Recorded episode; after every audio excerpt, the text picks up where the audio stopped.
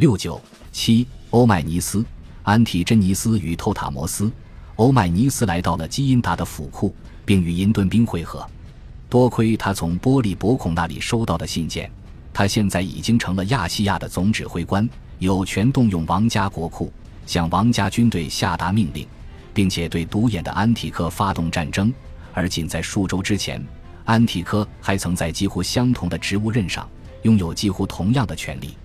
两位银盾兵指挥官安提真尼斯与透塔摩斯，遵照波利伯孔的命令，开始听从欧迈尼斯的调遣。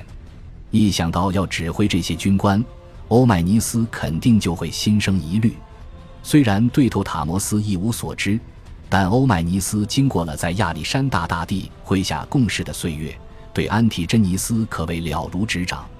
作为一位坚韧不拔、毫不畏缩的老将，年逾花甲却仍旧处于巅峰状态的安提真尼斯，既是一位强大的盟友，也会成为一个可怕的对手。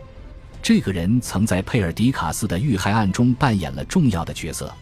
他是第一个发动袭击的刺杀者，还是在谋杀案发生的第二天便判处欧迈尼斯死刑的人之一？虽然过去的数周间形势发生了逆转，但是没有人愿意撤销死刑判决。波利伯孔在他的指令中甚至没有提及这件事。安提真尼斯或许认为这个判决依然有效。欧迈尼斯在与安提真尼斯和透塔摩斯相处的时候，就像他与其他马其顿将军相处的时候一样，也得面临自己的出身带来的问题。不管波利伯孔颁布了何种法令，对于希腊人而言，行使军阶特权绝非易事。一位勉强掌握政权的摄政者从千里之外的佩拉寄来的信件，仿佛一根细细的丝线，维系着这些人的忠诚。尤其是在独眼的安提柯正热切地欢迎他们投奔到自己麾下的情况下，安提真尼斯与透塔摩斯都怀着敬意问候了欧迈尼斯，但是双方之间的紧张态势很快就出现了。这两位指挥官都不愿意到欧迈尼斯的营帐中寻求指示，并且认为这是一种臣服之举。欧迈尼斯也不愿意前往他们俩的营帐。先入为主的成见再次让同盟领袖之间的关系濒于破裂。欧迈尼斯试图再次利用希腊人身份的有利之处，正如他曾在巴比伦时所做的那样，表示因为自己不可能登上王位，所以他的行为动机肯定是无可指摘的。他通过拒绝波利伯孔从王家府库中调拨给他的五百塔兰特，强调了自己的观点：我不需要这样的礼物。因为我对统治权绝无半分染指之心，他对那些现在在他手下效力，他希望如此的人如实说道。最后，为了缓解张力，欧迈尼斯担心这会让高级军官分裂，他别出心裁地想出了一项创举，这也是他众多创举与诡计中最为精明的一项。在亚历山大大帝逝世后的第二天，佩尔迪卡斯就在国王的空王座前召开了一场会议。当时欧迈尼斯也在现场，同时他还曾听到托勒密提议诸位统帅组成一个管理委员会，并在王座前召开会议。他们两人都意识到，凭借亚历山大大帝巨大的人格魅力，他们可以将一群桀骜不驯、冥顽不灵的对手团结在一起。如果那股力量可以通过空荡荡的王座来释放的话，那么针锋相对之人组成的联盟就得以维系。欧迈尼斯受到了两位伟大榜样的启发，向自己的军官们讲述了一个两度浮现于其脑海的生动之梦。在梦境中，亚历山大大帝复活了，就坐在他的王家营帐中，挥舞着自己的权杖，管理着自己的帝国。国王命令自己的将军们只能在那座营帐中会晤，那座营帐被称为亚历山大大帝的大帐。随后，欧迈尼斯解释了自己所做的梦。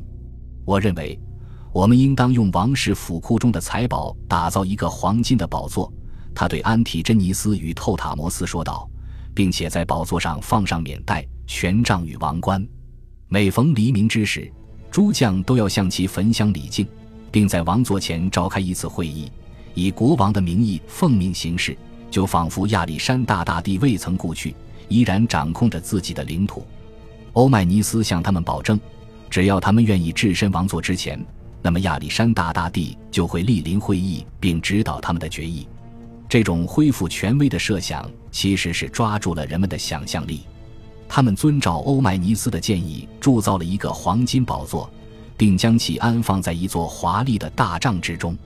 人们把亚历山大大帝的王冠、权杖与铠甲都放在了宝座之上。宝座旁还摆放着一套兵器，宝座前则竖立着一座焚香祭坛。每天早上，欧迈尼斯与其他将领都会来到大帐当中，从一个黄金小切中取出香，点燃，摆放在祭坛之上，然后就像是祭拜神祇一样向宝座鞠躬行礼。之后，他们便坐在帐内的银椅上，讨论他们当天所需要面临的问题。高层指挥官之间的纷争顿时烟消云散。无论他们是否相信亚历山大大帝的灵魂会现身于会场，亚历山大大帝的大帐里的日常仪式都让他们重新拥有主心骨。他们现在欣然接受欧迈尼斯发出的命令，在大帐的氛围之下，就仿佛那是亚历山大大帝本人发出的指令。凭借敏锐的心理洞察力，欧迈尼斯给自己新的副手。亚历山大大帝征战后留下的棘手的老兵们，带来他们正需要的东西。他们需要自己的国王死而复生。感谢您的收听，喜欢别忘了订阅加关注，主页有更多精彩内容。